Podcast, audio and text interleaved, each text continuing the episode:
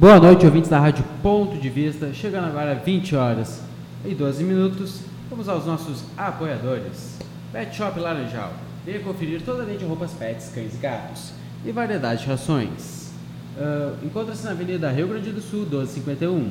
Pelotas Fone 53 3226 4277. Casa Brasil Tintas. Localiza-se na Santa Tecla, esquina Neto, em frente à Praça da Santa Casa. Tintas automotivas, prediais, marcas como Sherwin-Williams, produto de piscina e tinta spray interna para microondas. Faça contato pelo fone 3225-0133 ou pelo fone 3225-0098. Mecânica Laranjal. Serviços de mecânica em geral. Mantenha seu carro revisado, pois você nunca sabe a hora que vai precisar. Na Avenida Rio Grande do Sul, 1031. Fone 53-3227-9465 ou pelo fone 53981 13 4217. Publicidade é fundamental e essencial para o crescimento da sua empresa, pois através dela a visibilidade do seu negócio se torna um fator importante para o aumento das vendas e dos negócios realizados. É você que na Rádio Ponto de Vista que lhe oferece sempre oportunidades de ótimos preços. Entre em contato pelo fone 53991 10 28 13 ou pelo nosso WhatsApp 53991 50 24 98. Conecte também pelas nossas plataformas digitais, tanto o Facebook ou Instagram. Pesquise por Rádio Ponto de Vista que você irá nos encontrar. É com você, Gerson Pepe. Boa noite a todos vocês que estão sintonizados, conectados conosco aqui na sua, na nossa Rádio Ponto de Vista. Estamos iniciando o programa Ponto de Equilíbrio nesta terça-feira 3 de março de 2020. Esta noite vamos entrevistar a doutora Clarice Castanho, que vem falar de algo muito importante na vida de todos nós. Ela vem é, comentar, vem nos mostrar a importância do sono, algo fundamental para que possamos descansar com qualidade e nos prepararmos para um novo dia de vida. Boa noite, doutora Clarissa. Boa noite, Gerson. É um prazer estar aqui de novo e para conversar com os ouvintes da rádio a respeito do sono. Mas antes eu gostaria de uh, parabenizar todos os colegas otorrinolaringologistas, porque hoje é o dia do otorrinolaringologista. Ah, sim. Então, como eu sou otorrinolaringologista de formação, lembrei de aproveitar a oportunidade de parabenizar todos os colegas. E também, além de otorrinolaringologista, a minha especialidade, a minha área de atuação é medicina do sono. E sim, eu vim aqui para mais uma vez falar a respeito de algumas dúvidas ou alguns questionamentos que possam uh, existir a respeito do tema. É, e principalmente lembrar uh, mais uma vez que este ano nós temos a campanha de novo do Dia Mundial do Sono. E esse Dia Mundial do Sono em 2020 será comemorado no dia 13 de março. Daqui a 10 dias, daqui então. Daqui a 10 dias.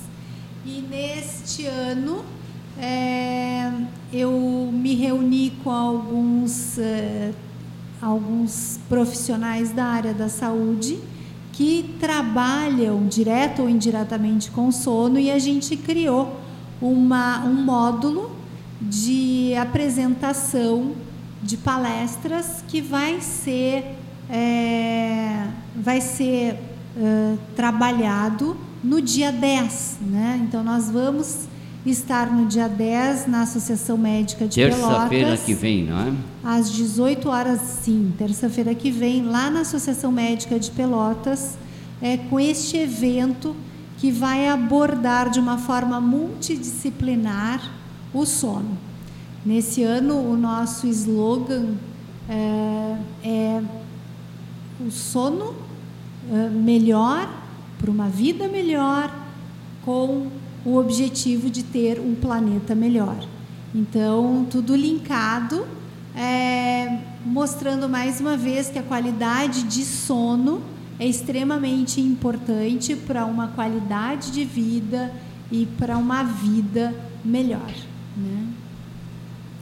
É, me diga uma coisa, doutora, é, essa atividade da Sociedade de Medicina de Pelotas, da terça-feira que vem, a partir das 18 horas, é uma atividade só de interesse da classe médica ou é aberta ao público em geral?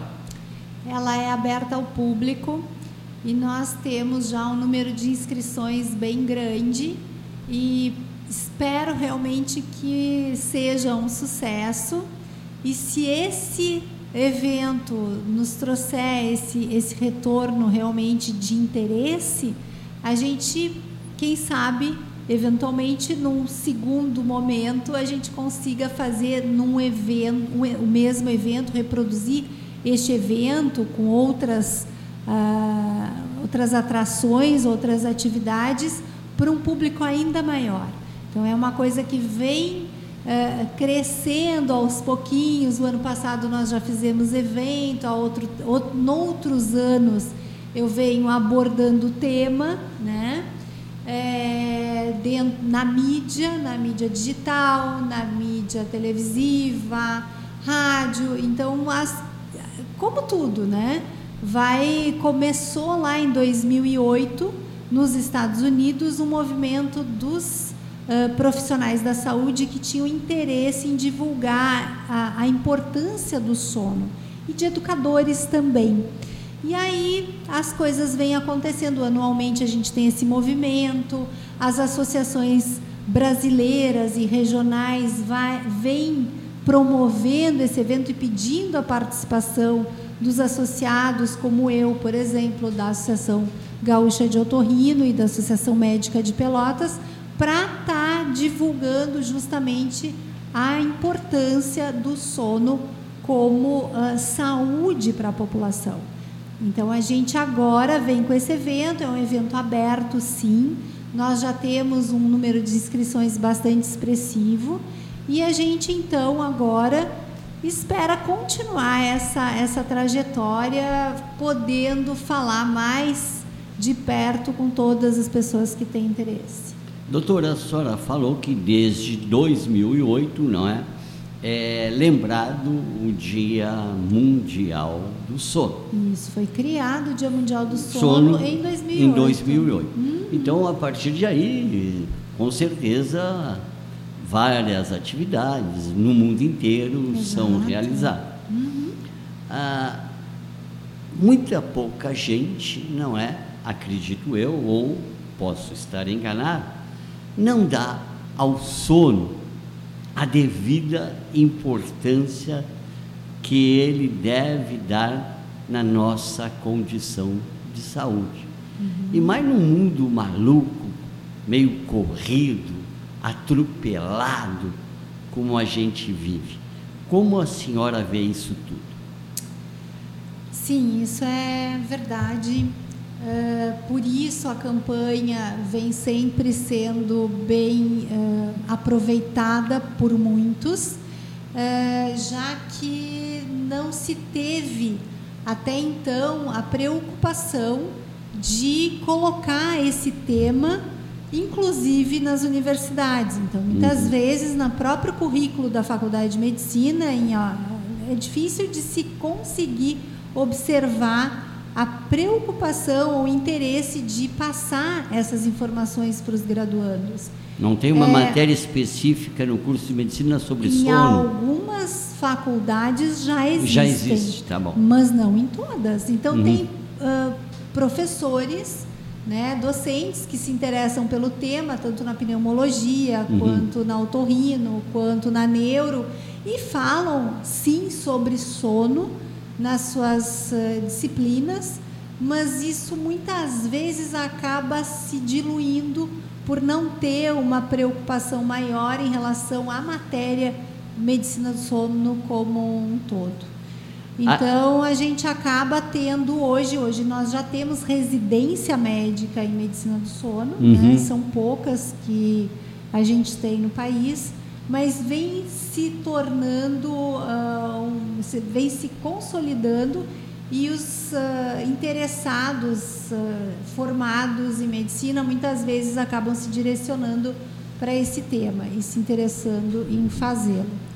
E na área da na área da pesquisa, na, na área uh, na academia, como se desenvolve esse trabalho sobre o sono?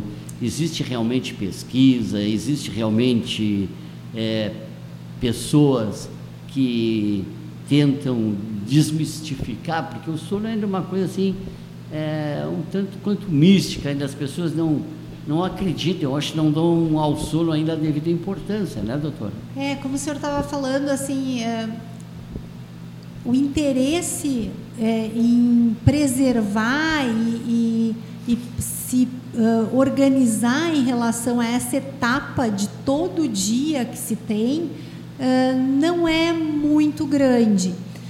Uh, o que se vê hoje em dia são pessoas dormindo menos, menor quantidade de tempo para o sono, se privando desse sono por motivos de trabalho, de lazer, e, e isso acaba explodindo lá no final de semana.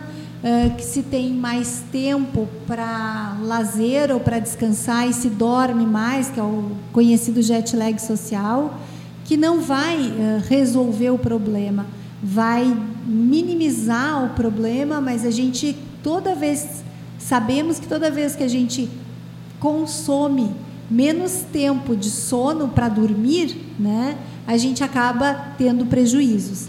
E sim, assim, pesquisas são uh, muitas. A medicina do sono praticamente foi uh, nasceu lá na década de 50, uh, junto com o eletroencefalograma. E a partir de então pesquisa vem sendo feita ao longo dos anos e eu acompanho bem essa evolução, principalmente na minha área dentro da otorrinolaringologia, onde se encaixam os distúrbios respiratórios de sono. Então, os distúrbios respiratórios de sono, hoje em dia, é, são vários distúrbios, é, cada um dentro de uma característica, é, e a gente sabe hoje em dia que existem pessoas que são os fenótipos que são uh, característicos daquele tipo de patologia. Então a gente vai saber manejar melhor esses pacientes graças às pesquisas que são feitas. Então o paciente uh, que tem distúrbios respiratórios e tem mais hipopneia, ou tem mais apneia, ou tem mais saturação de oxigênio, ou despertam com mais frequências, mais frequência, cada um dentro do seu é, quadro vai ter uma indicação melhor para tratamento. Então, assim, eh, há um ano e meio atrás, eu fui para Stanford, lá na universidade nos Estados Unidos. Eu fiquei dentro do serviço de cirurgia de medicina do sono. Uhum.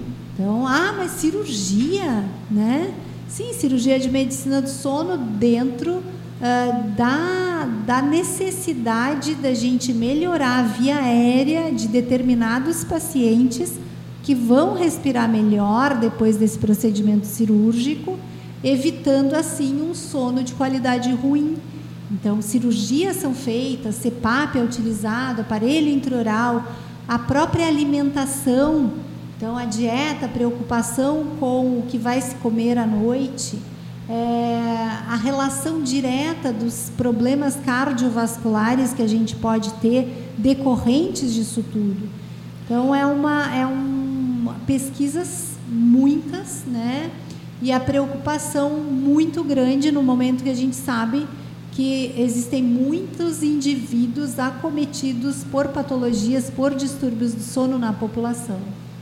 E me diga uma coisa, esses distúrbios que a senhora referiu, como a apneia e outros que existem por aí, é, eles são de grande incidência na população de um modo geral e essa população é, costuma procurar o profissional para um tratamento adequado ou eles meio que ignoram isso, doutora? É culturalmente ignorado ou é, existe a busca ah, para uma ah, melhora, para acabar com esse problema?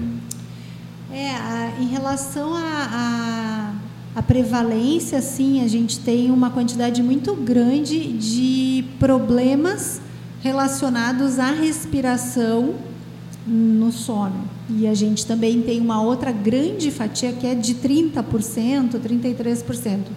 A outra grande fatia fica para os pacientes que sofrem de insônia. Hum. E as outras tantas alterações que a gente vai ter, que são em menor prevalência, mas não, não tão menos importantes, que são também patologias relacionadas ao sono, como bruxismo, movimento de pernas, narcolepsia e outras tantas. É, sim, essa, essas, esses pacientes hoje, ou esses indivíduos hoje, acabam se preocupando em avaliar o sono uh, quando isso acaba surgindo como uma repercussão. Quer dizer, você tem um problema de sono e isso repercute no seu dia de trabalho, de lazer, uh, de estar com a família. Então, tendo um problema de sono, a gente vai ter um dia de uma qualidade não tão boa. Então, isso pode fazer com que essa pessoa fique mais alerta em relação a procurar uma avaliação a respeito disso. Mas não, nem sempre as pessoas uh, interpretam dessa forma mesmo, porque algumas vezes é realmente mais difícil de entender o que está acontecendo. Por exemplo, um paciente depressivo, ele está depressivo, de mau humor, incomodado, rende mal no trabalho, e ele acha que ele é um paciente com problemas de neurotransmissor psiquiátrico. E na verdade, algumas vezes isso não é verdade, ele tem um problema realmente de sono, onde ele fragmenta esse sono, onde ele não dorme, não consolida esse sono, e a repercussão do dia é parecida com um quadro diferente do que ele estava pensando que fosse. Então, ao sempre procurar o médico e discutir as dificuldades que se tem é muito proveitoso. Então, quando se tem oportunidade, se faz essa avaliação. Me diga uma coisa: quais são ah, as recomendações é, que a senhora daria para que todos nós pudéssemos ter efetivamente uma boa noite de sono? Acho que aí fica em relação a gente a gente tem uma listinha de mandamentos de para um bom sono, que é a higiene do sono. Então, Uh, a gente sabe que a cama ela é feita para dormir, uhum. ela não é feita para assistir televisão, para comer, para conversar, para discu discutir alguma, algum assunto de interesse. Então, a gente vai para a cama para dormir. Então, se vai para a cama, antes disso, de ir para a cama, a gente vai desligar todas as telas, a televisão, o celular, a luz Meia hora antes a gente já entra num sistema de é, desaceleração, né? Falo meia hora porque eu tenho pacientes que já me dizem, mas uma hora não dá. Então tá bem, ok. Então se não dá em uma hora, que é o ideal, em meia hora pelo menos. Então se desacelera. Ah, mas eu não tenho o que fazer, eu vou para a cama, ainda assim eu gostaria. Então vamos fazer uma leitura num papel, foco dirigido de luz, fazer aquela leiturinha, é, para poder realmente já preparar a produção de melatonina de forma antecipada. Então a melatonina, que é um hormônio do sono, ela é produzida no escuro. Então se a gente está estimulado com a luz o tempo inteiro na retina, a gente não vai produzir a melatonina. Então é importante que a gente desacelere fazendo esse tipo de coisa. A outra são os estimulantes, a gente evita estimulantes depois das 17 horas. Então a gente tem aqui no sul chimarrão, quer dizer, chimarrão depois das 17 horas? Não. Café, chocolate, refrigerante escola. Então, alimentos e bebidas que estimulam a gente já tira depois desse horário. Uhum. A outra coisa são os exercícios físicos que devem ser feitos com frequência o exercício físico faz parte de uma boa qualidade de sono. E assim por diante, né? Existem várias recomendações que são feitas e são observadas para se ter uma melhor condição. O clima dentro do quarto em relação à temperatura, a gente não pode estar com muito frio ou com muito calor, uh, barulho, então tudo isso preparar é, saber que existe o sono e que esse sono é importante e preparar para dormir. E também não se preocupar com ele. Esse sono pode um dia não ser tão bom. E aquilo ali não é um problema, aquilo é natural. Dias a gente pode se preocupar mais do que outros e ter um dia, uma noite não tão boa. Assim, é, também dentro dessa questão do sono, assim, né? É, o silêncio realmente é uma coisa fundamental, essencial para uma boa noite de sono. Sim. Ou, vamos dizer assim, eu vou para o meu quarto, me deito, mas é, eu tô, quero dormir, mas lá dentro de casa tem uma bagunça que aquilo vai. Eu vou acabar escutando. Se a casa não é muito grande, né? Aquilo vai interferir lá no meu ambiente de sono. É, isso também a, a, as pessoas tem que entender que quando alguém vai dormir, o silêncio é fundamental? Com certeza. O senhor imagina um, um trabalhador de turno que trabalha à noite e precisa dormir de dia.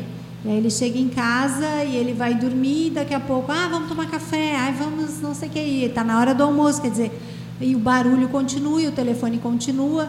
Isso é terrível para esse trabalhador de turno. Então, muitas vezes eh, se orientam uma organização melhor para isso. Logicamente, à noite as pessoas já são, estão mais tranquilas porque nós somos de hábitos diurnos e não noturnos. Uhum. Então, a, ficar acordado à noite é um tanto quanto estranho, mas alguns até se adaptam por serem vespertinos, enfim. É, é importante ter silêncio, sim ah, tá na hora de dormir, tá na hora de dormir. Tem que haver um acordo coletivo. As pessoas precisam se respeitar. É, precisa haver uma necessidade de entendimento para que as coisas possam voltar a ser como eram antes de se ter a energia elétrica, por exemplo. Né? Uhum. Está na hora de dormir porque escureceu, não tem mais o que fazer. Lógico, hoje em dia não é assim, tudo mudou mas é importante a gente continuar dando atenção para esse espaço, que é um espaço é, extremamente importante. Nós passamos 33, 30% da vida dormindo, né? E isso tem que ser mantido. E me diga uma coisa, é, desde criança é fundamental, essencial essa disciplina do sono? Desde Como a gente criança. lida com isso, com, com os filhos? Algumas crianças nascem sabendo dormir, pouquíssimas, né? A grande maioria a gente tem que ensinar a dormir. Como a gente ensina a tirar a fralda, como a gente ensina é, a se alimentar, a ter bons, bons comportamentos. Então, assim, é, a criança ela é ensinada. E se a gente não ensinar a ter horário para dormir, horário para acordar, é, como que ele vai dormir, ele vai dormir no bercinho dele, ele tem o quarto dele, é no escuro, é sem estímulo é, de luz. Hoje, inclusive, a, a, Organização Mundial da Saúde proíbe o uso de telas para crianças menores de dois anos de idade. Uhum. Isso é uma coisa que já veio para ajudar nessa situação, porque há pouco começou a se usar muito dispositivo eletrônico e as crianças estavam nascendo e o celular é a nova babá eletrônica, não é? Hum, é uma péssima babá eletrônica, né? Isso Mas muita gente a primeira coisa que faz é dar o celular, né? uma repercussão absurdamente negativa para a criança e por isso a OMS acaba proibindo o uso. Então é, é importante que os pais se atentem a fazer uh, o que é melhor para o seu filho.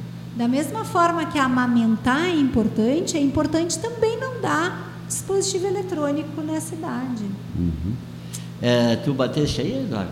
Exato, chegando agora a 20 horas e 36 minutos, vamos ver alguns nomes que estão conosco. Brenda Serpa Lopes, Eduardo Herminda, Luana Silva Lu, Bruno C. Araújo, Paulo Martins, Leonardo da Silva, José Carlos, Harry Cardona, Priscila Matos, Carlos Meiato, Vanderlei, Madalena Zaikoski, Antônio Folha, Lúcia Carvalho, Leandro Correler. Vamos agora aos nossos apoiadores. Casa de Papel, Papelaria e Sebo, a sua papelaria na praia, livros, impressões, cópias, material de escritório e escolares. Encontra-se na Avenida Rio Grande do Sul, 629.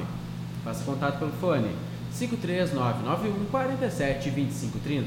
Horário de segunda a sexta, das 9 às 19 horas. E sábado, das 9 às 17 horas. Psicóloga Gabriela Canã. Especialista em estratégia, saúde da família, psicoterapia, orientação a pais, crianças, adolescentes e adultos. Fone para contato 53 981 47 6662. Agenda com hora marcada. Publicidade é fundamental e essencial para o crescimento da sua empresa, pois através dela a visibilidade do seu negócio se torna um fator importante para o aumento das vendas e dos negócios realizados. Anuncie aqui na Rádio Ponto de Vista, que lhe oferece sempre oportunidades de ótimos preços. Entre em contato pelo fone 53991 10 28 13 ou pelo WhatsApp 53991 50 24 98. Conecte-se também pelas nossas plataformas digitais, tanto o Facebook ou o Instagram. Pesquise por Rádio Ponto de Vista, que você irá nos encontrar. Acesse também www.radiopontodevista.com Baixe nosso aplicativo aí na Google Play, pesquise por Rádio Ponto de Vista, baixe nosso aplicativo para ficar ligado aí 24 horas conosco com boa música e boa programação. Voltando aí, são 20 horas e 38 minutos. É com vocês, Gerson Pepe. Então estamos voltando aqui com o programa Ponto de Equilíbrio, não é? Na sua, na nossa Rádio Ponto de Vista. Hoje estamos aqui com a doutora Clarissa Castanho, que está falando sobre o sono veio nos dar a informação de que no dia 13 de março é comemorado o Dia Mundial do Sono desde 2008 e também uma atividade, não é, que será realizada no dia 10 de março a partir das 18 horas lá na Sociedade é, de Medicina de Pelotas, não é? Já com inscrições abertas, depois ela vai nos dá telefone ou a forma de como fazer essas inscrições.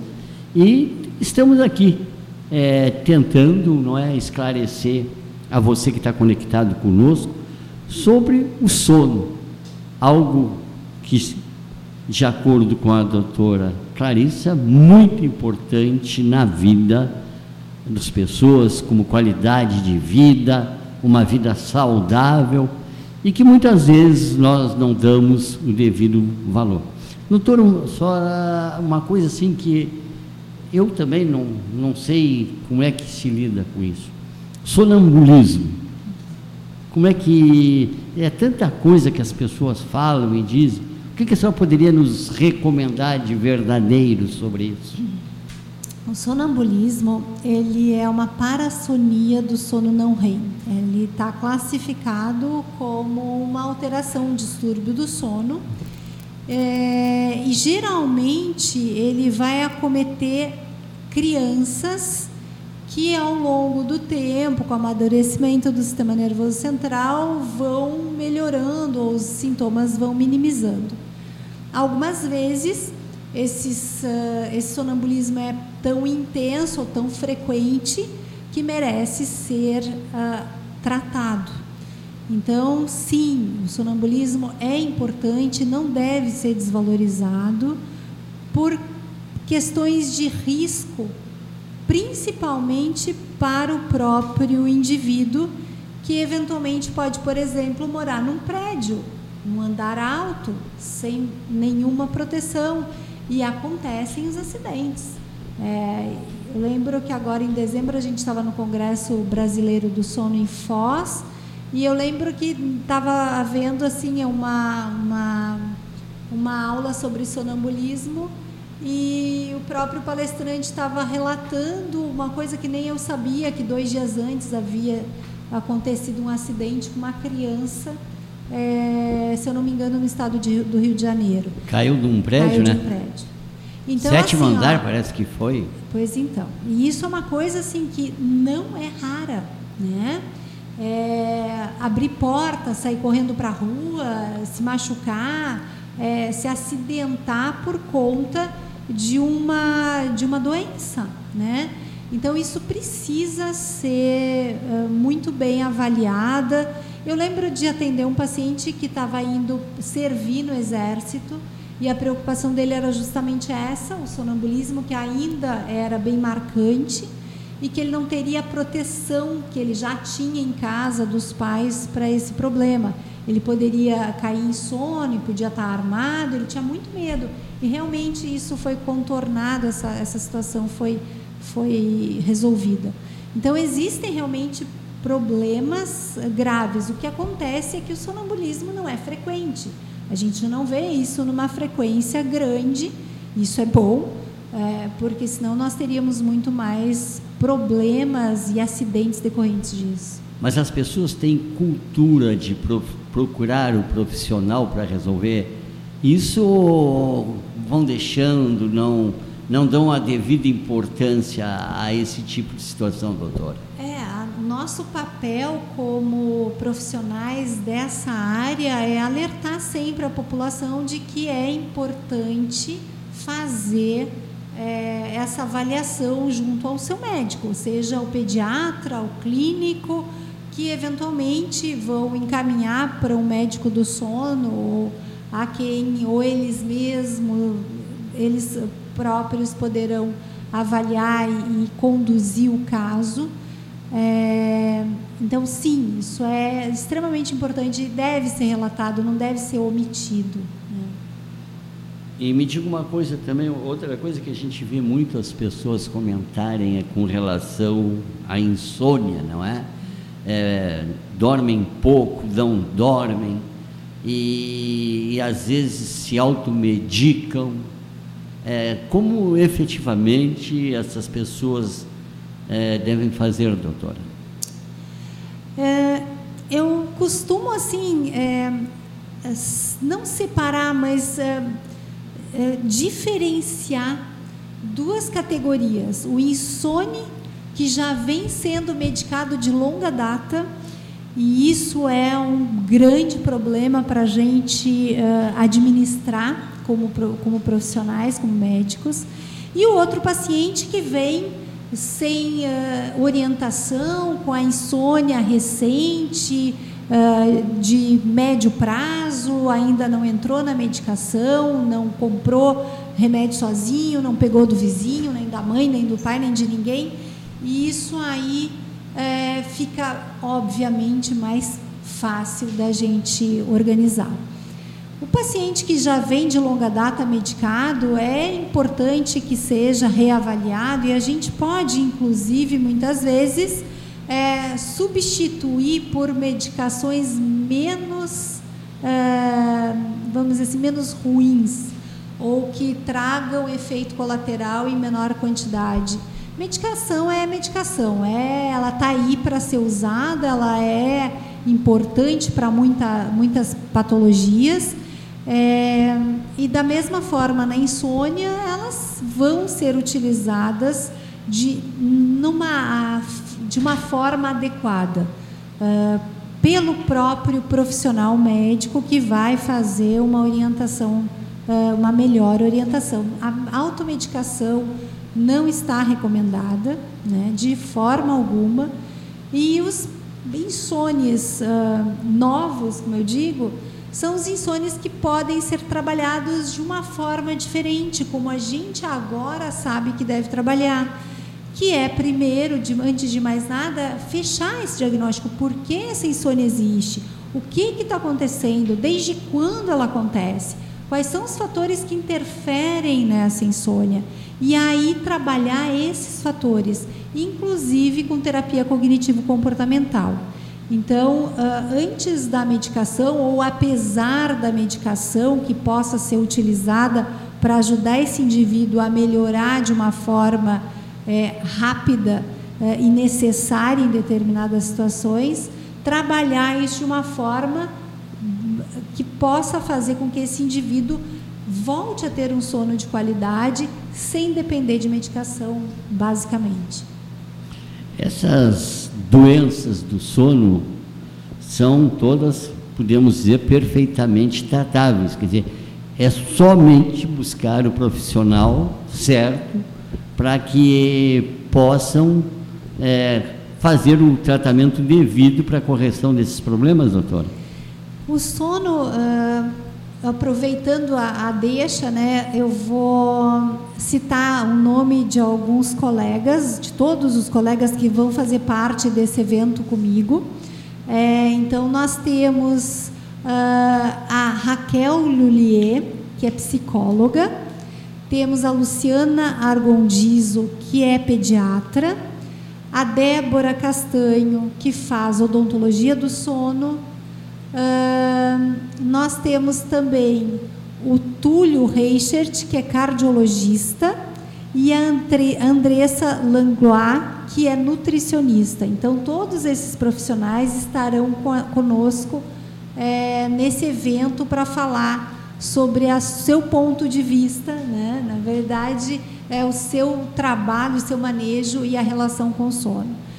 Uh, e aí vem a sua resposta, porque o sono ele é multidisciplinar, né? Então ele muitas vezes não vai ser resolvido única e exclusivamente numa consulta. A gente muitas vezes precisa do apoio dos outros profissionais para nos ajudar a conduzir da melhor forma esse paciente. Então, uh, isso aí é uma é, é, é, realmente é uma questão bem interessante é, e que mais uma vez a multidisciplinaridade aparece com toda a força. Então, nós precisamos estar interligados. Isso aí, essa rede de profissionais é importante e sim, o, o, o indivíduo que necessita disso, sendo bem atendido por um profissional que trabalha é, com isso vai poder ser é, direcionado para o melhor tratamento. E então, doutora, é, é só é, a senhora tem um telefone, uma forma de contato para aqueles que têm interesse em se inscrever na atividade do dia 10 para deixar aqui para aqueles que estão conectados conosco? Telefone, endereço, enfim. Então, ele é um site e aí eu acho que eu vou passar depois para vocês e aí tu Ah, nós divulgamos no Instagram, no vai Facebook. Ser, vai ser mais fácil. Ah, o que, que é, Eduardo? Eu posto no Instagram, no isso, Facebook. Isso. Uhum. Exatamente. Uhum. A, a, gente tenta ajudar fazendo isso aí, tá bom, doutora? Isso, com certeza. O que mais a senhora queria colocar assim de interesse daqueles que estão conectados conosco, doutora? Eu só quero agradecer a oportunidade de poder estar aqui conversando com, com vocês e passando essa informação de que mais uma vez a gente vai ter essa comemoração anual justamente para chamar a atenção da população que o sono é importante como qualidade de vida. Então, uma, bo uma boa qualidade de sono te leva a uma boa qualidade de vida que vai levar a um planeta melhor. Então, esse é o slogan, essa é a deixa, e sempre lembrando que isso é importante para a saúde de todos. Então, tá bom. Então, nós vamos agradecendo, não é, a presença da doutora Clarissa Castanho, que trouxe uma série de informações é, que com certeza vai nos ajudar a entender melhor a importância do sono, a qualidade de uma noite de sono bem dormida. Só uma última pergunta: quantas horas são necessárias para uma boa noite de sono? As horas, a média de, de horas de sono é individualizada. Então, nós sabemos quanto de média de sono nós precisamos quando a gente está de férias, sem compromissos, a gente sabe o quanto que se sem, que se dorme e que é suficiente para se sentir recuperado no outro dia. Mas a média global hoje bate aí nas sete horas, sete horas e meia. Então tá bom. Então, viu, ó, quanta coisa não é nós é, ficamos conhecendo, ficamos sabendo e Queremos, não é assim, desejar a doutora Clarissa Castanho, com toda essa equipe que ela informou aqui, sucesso, não é, nessa atividade do dia 10 de março, e ao mesmo tempo, né, nos colocamos também, é, sempre que a senhora entender necessário, vem aqui na Rádio Ponto de Vista conversar conosco, conversar com os nossos ouvintes e nos trazer preciosos esclarecimentos como o desta noite. Podemos encerrar, Eduardo? Podemos. Muito obrigada, Gerson. Obrigada, Eduardo. Até a próxima.